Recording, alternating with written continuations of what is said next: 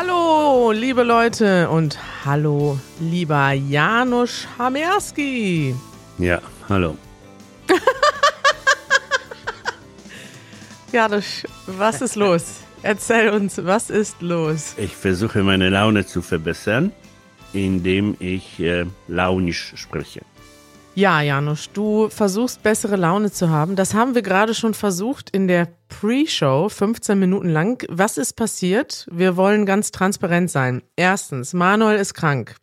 Wir haben gesagt, kein Problem. Janusz und ich, wir nehmen auf, wir schaffen das. Aber der treue Zuhörer, die treue Zuhörerin weiß, ohne Manuel läuft das hier nicht richtig. Und wir sind tatsächlich heute sehr überfordert gewesen mit der Technik. Janusz Mikrofon funktionierte nicht. Mein Browser funktionierte nicht. Und nachdem wir nach 50 Minuten die Technik geklärt hatten, war unsere Laune so im Keller, dass wir erstmal weitere 15 Minuten brauchten, um wieder gut draufzukommen, Janusz. Ja, ich habe das eigentlich gut überstanden. Allerdings dein Schmatzen hat mich, hat mir den letzten Stoß versetzt. Also ich habe jetzt schmatze ich nicht. Ich habe gerade eine Banane gegessen. Bananen machen mir gute Laune. ja. Genau. Wenn ihr jetzt noch weitere Techniken hören wollt, die erzählen wir später in der Aftershow. Wir fangen erstmal an, Janusz. Äh, kurzes Recap. Was ist passiert? Wir sind gestern Abend wiedergekommen. Das trägt auch dazu bei, dass wir so müde sind. Wir waren fünf Tage lang in der Schweiz in der Schweiz. Die letzte Episode habt ihr gehört mit Manuel. Da war er schon leicht am Kränkeln. Und jetzt ist er tatsächlich total krank. Zwischendurch haben wir aber noch einen Live-Podcast aufgenommen und den hört ihr nächste Woche. Da war Manuel für einen Tag wieder gesund. Komisch, ne? Ja, er hat sich zusammengerissen, der Arme, ja.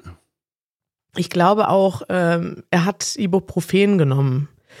Ich glaube, das hat geholfen, damit er für einen Abend gut drauf war, allerdings nicht, es war nicht nachhaltig, denn heute ist Manuel wieder krank. Macht nichts, Janusz. Wir schaffen das auch. Ich habe ein paar Themen vorbereitet mhm. und ähm, wir fangen mal an, oder? Ja, dann los. Ausdruck der Woche.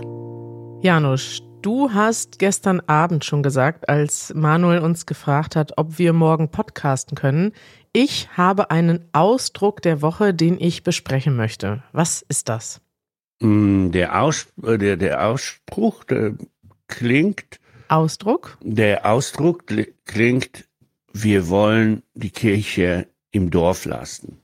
Die Kirche im Dorf lassen. Genau, ich brauchte ziemlich lange Zeit, um zu verstehen, was damit gemeint ist. Und selbst wenn man den Ursprung von diesem äh, äh, Spruch kennt, selbst dann versteht man immer noch nicht unbedingt, was damit eigentlich gemeint ist. Richtig. Und äh, die Geschichte ist, ein Dorf in Deutschland im Mittelalter ähm, feierte lange, gerne lange Messen und wenn es gutes Wetter war, dann ist man aus der Kirche rausgegangen und in eine lange Prozession um den Dorf herum marschiert. Ganz so war das nicht, Janusz. Das hat ja nicht spontan stattgefunden, sondern es gab katholische Feiertage, zu denen man Prozessionen macht. Also man macht, was ist eine Prozession? Man geht in einer großen Gruppe durch die Stadt, teilweise mit christlichen, äh, christlichen Zeichen. Man hält bestimmte Sachen hoch. Prozessionen gibt's ja auch in der ganzen Welt. Wir haben mal eine Prozession gesehen in Mexiko, die auf der Autobahn stattfand. Und das Problem war manchmal, dass die Dörfer so klein waren, dass die Prozession halt schnell zu Ende war. Man ging von der Kirche zum Rathausplatz und wieder zurück. Und dann hat man angefangen, die Prozession größer zu machen und ist um das Dorf herumgegangen. Und das war dann manchmal schon übertrieben und als Spruch hat man dann gesagt, man soll die Kirche, die Kirche steht da stellvertretend für die Prozession, im Dorf lassen. Also bitte nicht aus dem Dorf herausgehen, das ist dann doch übertrieben, sondern im Dorf bleiben. Na gut, aber was bedeutet das? Ich prüfe dich jetzt. Also ich habe es jetzt so verstanden, dass die Kirche im Dorf lassen heißt, bitte übertreibe nicht. Also das heißt es ja im Alltag, ne? Und das kommt daher, Ja. weil man irgendwann gesagt hat, oh, die Prozession war uns zu klein. Wir machen sie größer, indem wir aus dem Dorf rausgehen, um das Dorf herumgehen. Genau. Und dann hat man irgendwann gesagt, hey, jetzt übertreibt aber nicht. Wir müssen ja jetzt nicht irgendwie zwei Stunden durch den Wald wandern. Lass uns mal die Kirche, also die Prozession, im Dorf lassen. Genau, und das kannst du dann immer sagen, wenn du das Gefühl hast, jemand übertreibt, jemand äh, ähm, äh, versucht etwas größer, komplizierter, unnötigerweise komplizierter zu machen, dann kannst du sagen, hey, komm, wir wollen die Kirche im Dorf lassen. Richtig. Und man benutzt das lustigerweise oft in Streitsituationen, oder? Und zwar, wenn. Wenn die eine Person übertreibt. Ich könnte jetzt zum Beispiel sagen, boah, Janusz, dass du heute den Ofen angelassen hast und im Ofen alles verbrannt ist und jetzt die ganze Wohnung stinkt, das hat mir den ganzen Tag vermiest. Und du antwortest Äh, chill mal. und du antwortest aber mit dem Ausdruck. Ich würde den Au- Ausdruck in dieser Situation nicht benutzen. Doch Nee. kannst du aber. Du kannst Nein. jetzt sagen, Kari, jetzt lass mal, wollen wir mal die Kirche im Dorf lassen. Wegen meinem Ofen, der zehn Minuten an war, ist ja wohl nicht dein Tag ruiniert. Das passt perfekt. Na gut, dann habe ich auch noch was dazu gelernt. Okay, jetzt sag mal, sag's mal zu mir. Äh, Kari, wir wollen doch die Kirche im Dorf lassen. Perfekt. Guck mal, jetzt fühlst du dich schon ein bisschen wohler mit dem Ausdruck, oder? Ja, Das ist schön. Haben wir ein gutes, äh, einen guten Ausdruck erklärt? Ihr könnt das ja auch mal probieren. Nächstes Mal, wenn jemand mit euch spricht und etwas übertreibt oder vielleicht sogar ein bisschen nervt mit zu starken Argumenten, wo ihr denkt, das ist jetzt völlig übertrieben, dann sagt ihr, chill mal oder jetzt wollen wir mal die Kirche im Dorf lassen, ist eigentlich mehr oder weniger die gleiche Bedeutung. Mm, ja. Thema der Woche. Janusz, Ja. Ich habe uns ein Thema der Woche mitgebracht und das hat mich schon länger interessiert. Das habe ich auf meiner Liste stehen. Ich habe eine Liste mit Themen, über die wir mal sprechen können, wenn Manuel nicht da ist. Und äh, das ist heute. Bist du gespannt? Ich bin sehr gespannt, ja. Und zwar ist das ein Thema, was sehr wahrscheinlich auch viele von euch, von unseren ZuhörerInnen beschäftigt. Und zwar habe ich das mal genannt, zwei Identitäten. Du, lieber Janusz, kommst ja ursprünglich aus Polen, lebst jetzt lange in Deutschland. Du hast die deutsche Staatsbürgerschaft schon sehr lange. Du hast auch nie wirklich geplant, zurückzugehen. Aber ja, über all diese Sachen sprechen wir gleich. Ich finde das ein hochspannendes Thema. Würdest du sagen, du hast in dir mittlerweile zwei Identitäten, eine deutsche und eine polnische, oder ist das, sind die gar nicht so unterschiedlich, die Identitäten? Ah, das würde ich niemals sagen. Ich würde immer sagen, ich habe eine einzige Identität in mir und sie ist aber als bunt. Sie ist verschiedenartig. Da sind viele Sachen kommen zusammen. Und wenn ich dich so beobachte im Alltag, habe ich das Gefühl, dass du doch ganz verschiedene Sachen vereinst im, Ja, im genau Tag. das meine ich, ja. Aber Genau. das ist meine Identität. Das bin ich. Da habe ich keine Probleme mit, sondern nur die Vorteile sozusagen. Das ist gut. Das war eine von meinen Fragen, ob das vielleicht ähm, eine Belastung für dich manchmal ist, dass du das Gefühl hast, du bist in keinem Land jetzt richtig zu Hause. Wenn du jetzt zurückfährst nach Polen, dann hast du wahrscheinlich nicht das Gefühl, dass du 100% Pole bist, oder? Doch, Ja? absolut, ja. Ich bin hundertprozentig Pole und hundertprozentig alles andere, ja. Und 100% auch Deutsch? Nein, ne, ich bin nicht 100% Deutsch. Ich bin 24 Jahre alt gewesen, als ich nach Deutschland kam. Äh, schon als ziemlich fertiger Mann, ja. also fertig äh, entwickelte Mann. Äh, und äh, das bleibt. Und es gibt keinen äh, keinen Anlass, um daran zu zweifeln. Natürlich bin ich polnisch und ich bin ein Pole, der 40 Jahre in Deutschland lebt und Deutschland auch ähm, als äh, seine eigene Heimat betrachtet, was mich nicht zum Deutschen macht. Okay. Aber ähm, ja, was mich auch nicht hindert, mein Leben hier in Deutschland äh, jeden Tag zu genießen. Was würdest du denn sagen, was ist denn deine Heimat? Das ist eine gute Frage. Ich weiß es nicht. Ich habe irgendwo gelesen, dass jeder von uns so einen ganz kleinen inneren Gehirn hat, so Ript, äh, Reptiliengehirn. Vielleicht ist das meine Heimat. Keine Ahnung, ich weiß es nicht. Mein Gehirn ist meine Heimat. Das ist schön. Das heißt, äh, es spielt für dich gar keine große Rolle, wo du bist. Könntest du einfach überall leben? Ja, natürlich. Äh, selbstverständlich. Überall. Zum Beispiel auf Alaska wäre ich immer noch ein Pole, der mit 24 Jahren nach Deutschland kam und dann irgendwann die Idee hätte, nach Alaska umzuziehen. Das, äh, ich versuche da einfach nichts äh, zu, Neues zu erfinden, sondern für mich ist das rein deskriptiv. Also ich bin das, was ich bin und da muss ich mir nicht irgendwelche Titel dazu zu erfinden. Du lebst jetzt seit 40 Jahren in Deutschland. Hast du irgendwann mal darüber nachgedacht, zurückzugehen nach Polen? Nein, aber ich habe mir schon mal vorgestellt, was ich antworte, wenn man mir diese Frage stellt.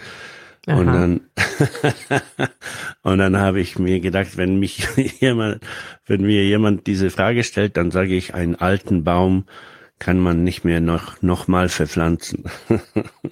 Ach ja, wirklich. Ich habe dir diese Frage noch nie gestellt. Einen alten Baum kann man nicht noch mal verpflanzen jetzt kam endlich die Situation, wo ich diesen Spruch loslassen kann. Musst du selber lachen, ne? ja. Also du würdest jetzt nicht zurückgehen. Warum? Ich würde schon zurückgeben. Warum nicht? Zurückgehen nach Polen. Ja, selbstverständlich. Angenommen, du, du hättest diesen Wunsch, du würdest mir sagen, pass auf, ich liebe polnische Kultur, ich, ich möchte unbedingt die Sprache lernen, ich, ich möchte Polin werden, dann würde ich mit lauten Kichern sagen, ah ja, gut, dann lass uns nach Polen fahren. Ist, ist doch egal, letztendlich. Ah, okay, aber von alleine würdest du nicht den Wunsch haben, nach Polen zurückzugehen? Nein, weil du bist, ich bin hier bei mir zu Hause. Ich habe meine Wohnung hier, ich habe meine Straße, ich habe mein Büro, mein Job. Äh, es, es ergibt sich gar keinen Grund, warum ich zurück äh, in, in Polen wohnen möchte. Das ist, das hat irgendwie, das, es ergibt keinen Sinn. Aber hätte es irgendwo diesen Sinn gegeben und wie gesagt, hättest du den Wunsch gehabt, dann würde ich sagen, oh, okay, dann ah.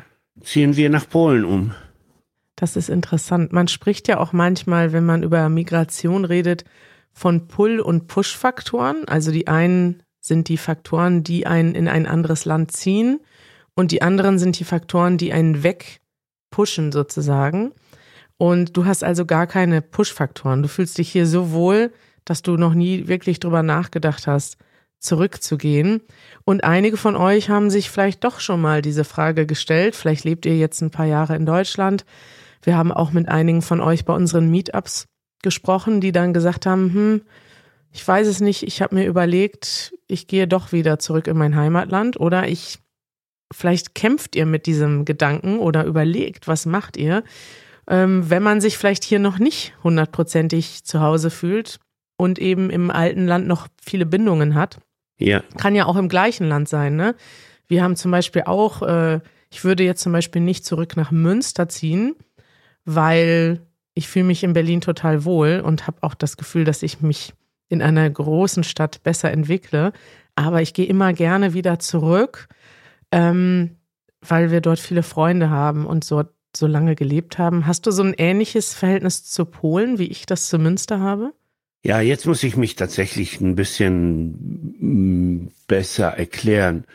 Ja, also mhm. erstens, ich bin schon mit äh, sechs zum ersten Mal umgezogen und dann wieder mit äh, neun und dann wieder mit äh, 14 und dann wieder mit äh, 19.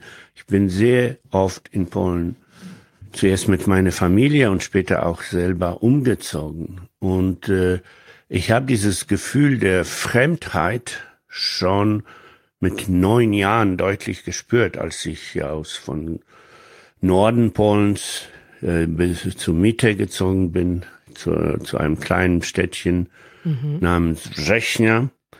Äh, und ich habe das Gefühl aber immer sehr genossen. Das war cool. Das war wirklich. Ja, natürlich. Ja, doch für mich natürlich. Äh, für mich war das ein natürlicher Zustand und natürliche Situation. Und ich war eher stolz darauf, dass ich von draußen eingezogen bin. Ich fand das immer abenteuerlich und irgendwie äh, exotisch und und cool, ja. Äh, und dieses Gefühl habe ich nie verloren, weil ich später mh, schon schon schon immer der Mensch war, der von draußen gekommen ist und mhm. nicht der Mensch, der hier geboren ist und aufgewachsen ist und einfach hier weiterlebt. Nicht diese Autochtone.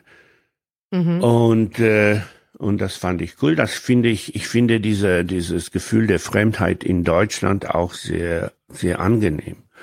Okay. Und äh, ja.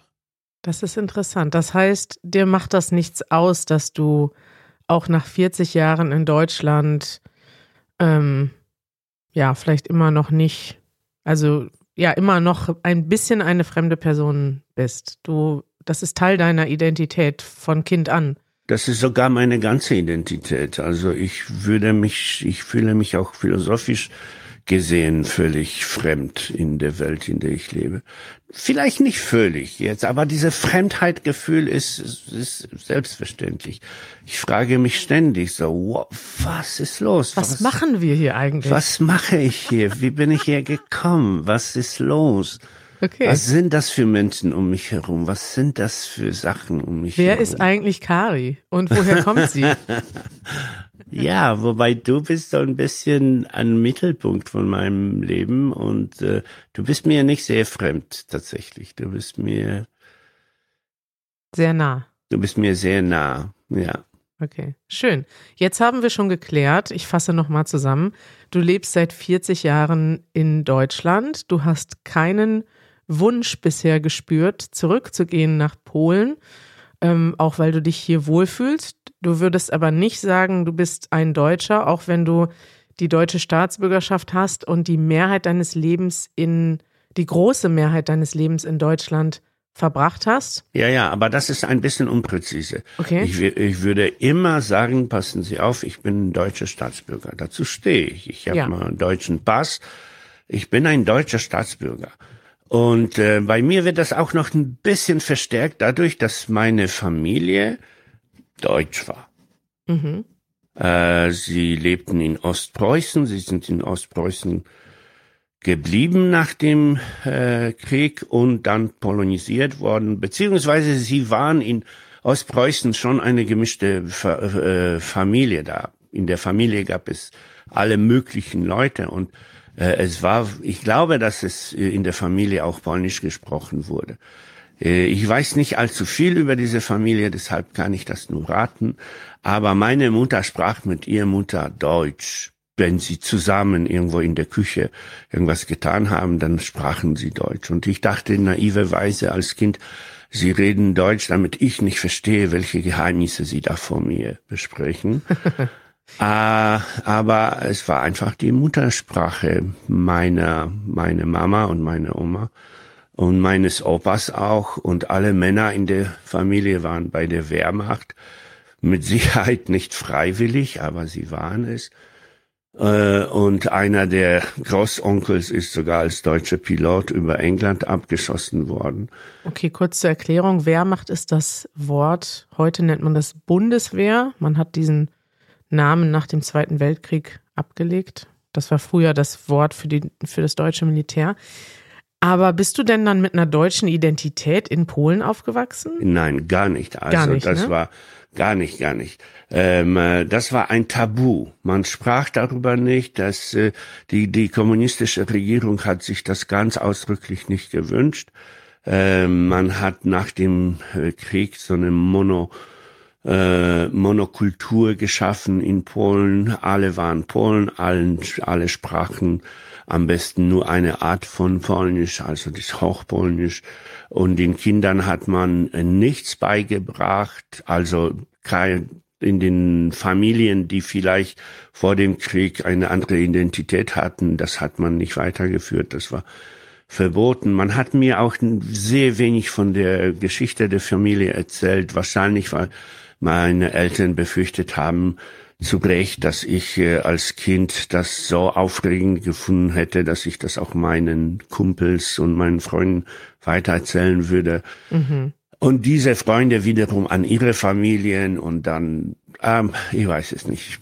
Es ist sehr, sehr typisch für Polen, dass man äh, nach dem Krieg äh, nur noch Pole war und nichts anderes. Man hat sich nicht diese kulturelle äh, Vielfältigkeit hat man sich nicht gewünscht, was auch noch bis, bis heutige Zeiten so ein bisschen immer noch reicht.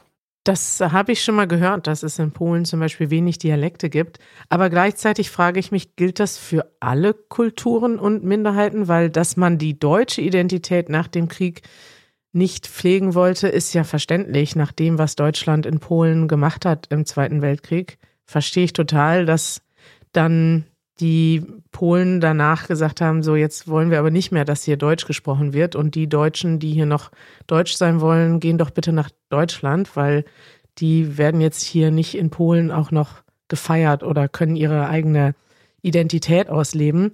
War das denn für andere Minderheiten oder andere Gruppen auch so, dass die dann nicht wirklich viel ja, je nachdem, wie man das sieht, weil statistisch gesehen ähm, gab es quasi nur, nur Polen, ja. Mhm. Statistisch und politisch. Aber dann pflegte man natürlich die lokalen Gruppen, die lokalen äh, Volksmusik und Volkskulturen, andere Ausprägungen. Äh, Im Süden Polen waren die Schlesier und dann waren die Bergleute, die Gorole, äh, und das hat man, das hat man schon, schon gepflegt. Aber die beiden Kultur, die beiden wichtigsten Minderheiten, die waren weg. Die Deutschen wurden vertrieben und die Juden äh, waren, waren nicht, da, nicht mehr da. Ja. ja. Ja, das vergisst man oft, also wie, wie vielfältig eigentlich Deutschland und Polen vor dem Krieg waren ja. und was die Nazis und wie langfristig sie das alles kaputt gemacht haben. Absolut. Wir wollen gar nicht so sehr in die Geschichte gehen, Janusz. Was mich jetzt interessiert ist, welche. Aber eine, ein, ein Aspekt der Geschichte ist noch sehr wichtig. Ähm, Stalin hat Polen nach Westen geschoben. Das heißt, ein Drittel der Gebiet, der heutigen polnischen Gebiete waren früher deutsche Gebiete. Mhm. Ja. Und Sieht man auch heute noch in der Architektur in ja. Poznań oder Wrocław äh, oder in, ja, woran sieht man das noch? Äh, das sieht man auch an dem Wahlverhalten der, der polnischen Leute. Aber da, da, da gehen wir jetzt wirklich zu, zu weit. Okay. Äh, was ich sagen will, Polen hat oder polnische Regierung hat immer riesige Angst gehabt, dass Deutschland irgendwann ähm, zurückkommt und diese Gebiete, diese geraubten Gebiete zurückfordert. Mhm. Äh, in den deutschen Karten, zum Beispiel in der, bei der deutschen Wetterkarte, war noch in den 70er Jahren äh, wurde das Wetter für ähm, Pommern und Schlesien und Ostpreußen mit aufgeführt. Wirklich? Weil, ja, weil diese Gebiete waren ähm, offiziell nur unter die polnische Administration gestellt, mhm. waren aber nicht äh, polnisch und tatsächlich zuerst äh, ähm, wurde die ähm, deutsch-polnische Grenze offiziell anerkannt, äh, als äh, Deutschland äh, sich vereinigt hat. 1990.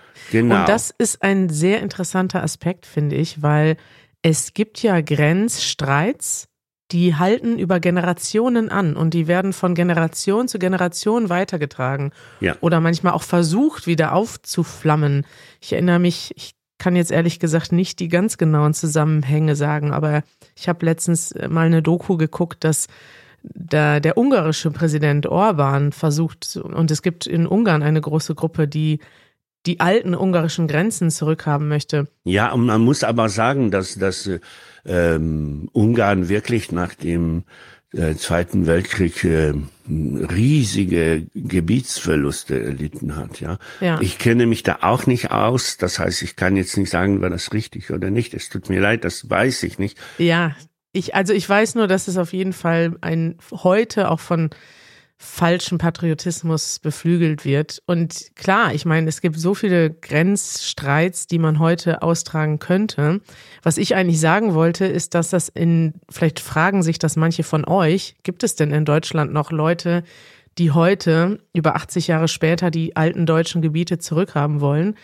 Und ich würde sagen, ja, die gibt es. Es gibt vielleicht die, das sind aber dann wirklich die ganz Rechten, ich muss aber sagen, die große Mehrheit der Bevölkerung, die jetzt ganz normal aufgewachsen ist, die würde daran gar nicht denken. Also wir, ähm, wenn wir jetzt Pommern oder Schlesien hören, wir denken nicht, oh, das war ja früher unser Gebiet. Weißt du, wir würden nicht mal dieses Wort unser benutzen, sondern wir würden sagen, okay, das, ich habe schon mal gehört im Geschichtsunterricht, das gehörte früher zum Deutschen Reich, aber das Deutsche Reich existiert nicht mehr und deswegen habe ich damit auch keine Verbindung. Okay, wir müssen eine weitere Episode machen mit dem Thema, wir, weil ja, das, das ist absolut interessant und äh, ich würde gerne mit dir ein bisschen streiten darüber, weil ja, es gibt äh, immer noch Leute in Deutschland, die dem trauern, die Vereine haben, so Landsmannschaft, äh, Vereine und die versuchen, die Kultur noch äh, weiterzuleben. Aber das ist ein anderes Thema. Das zurück, ist noch ein anderes Thema. Bitte zurück ich, ja. zu meiner Identität.